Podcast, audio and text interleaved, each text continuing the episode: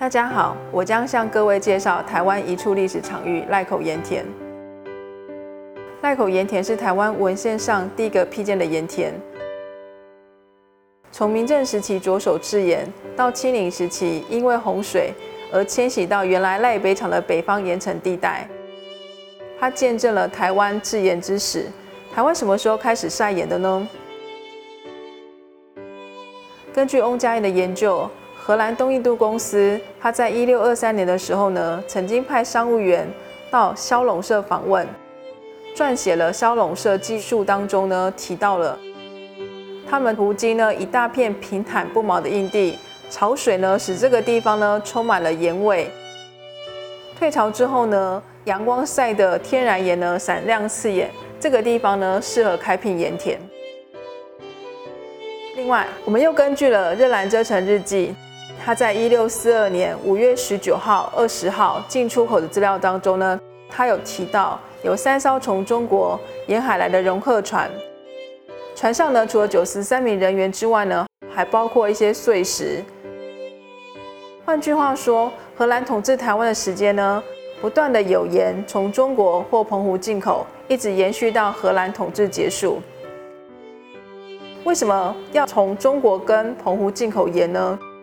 主要原因是盐在台湾的需求量非常的大，除了原住民跟汉人民间消费之外呢，台湾民间大量出口的鹿肉、鱼类，为了防止它的腐败，也需要大量的用盐。但是当时荷兰人想要建构的盐田位于什么样的地方呢？翁家英教授根据荷兰的档案跟文献的说明。在荷兰时期，他所谓的盐田应该就是在现在所谓的赖口，就是现在台南市的南边，也就是我们刚刚不断提到的台湾第一座盐场的赖口盐田。那赖口盐田从荷兰时期开始打算在这个地方呢勾勒盐田，但是什么时候才他晒盐的开始呢？一六六一年郑成功攻占台湾之后，为了解决粮食问题。他除了积极的开辟农田之外呢，也着手修建盐城，以确保盐的来源无虞。永历十八年（一六六四年）正式的台湾军备图当中，在赖口地名的左边，它标注了盐城出盐，可以知道呢，当地已经有盐的产制了。而江日升的《台湾外记》也提到，永历十九年，陈永华认为呢，原来的生产方式煎盐呢，苦涩难堪。因此决定改变他原来晒盐方式，引进中国沿海的晒盐技术呢，使用坡上海水就日曝晒。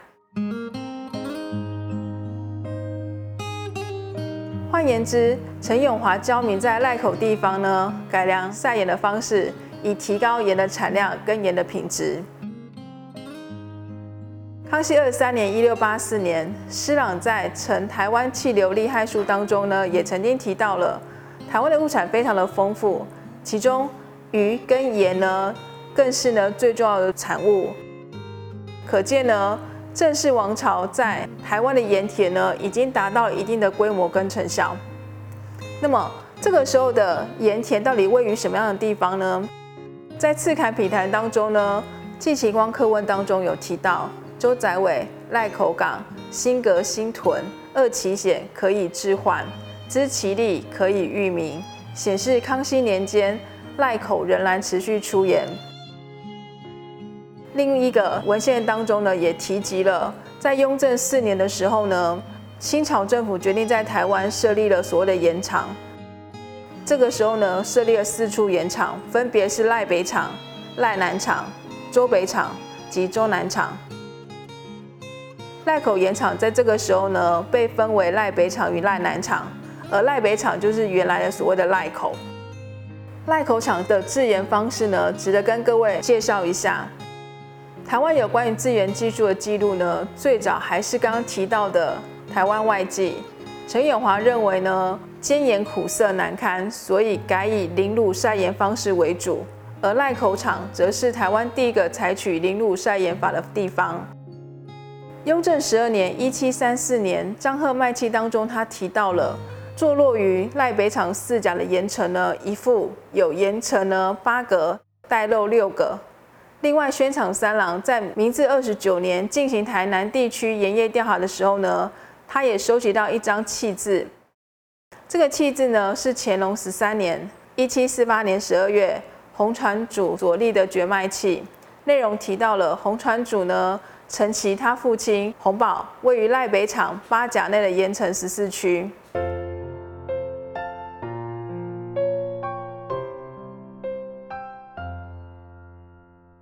这个盐城的范围到哪里呢？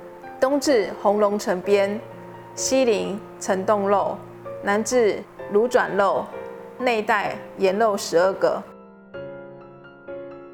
透过上面两张契字，我们可以知道，赖口的盐炉法的盐城结构包括了盐城阁、结晶池、沙漏及盐漏窟等所组成。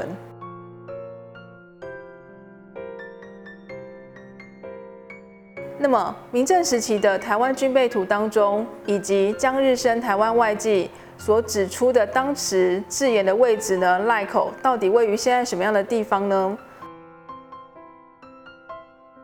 学者卢嘉欣认为，赖口大致的位置位于今天的台南市南郊盐城跟喜树之间的海滨，属于原台湾县新仓里。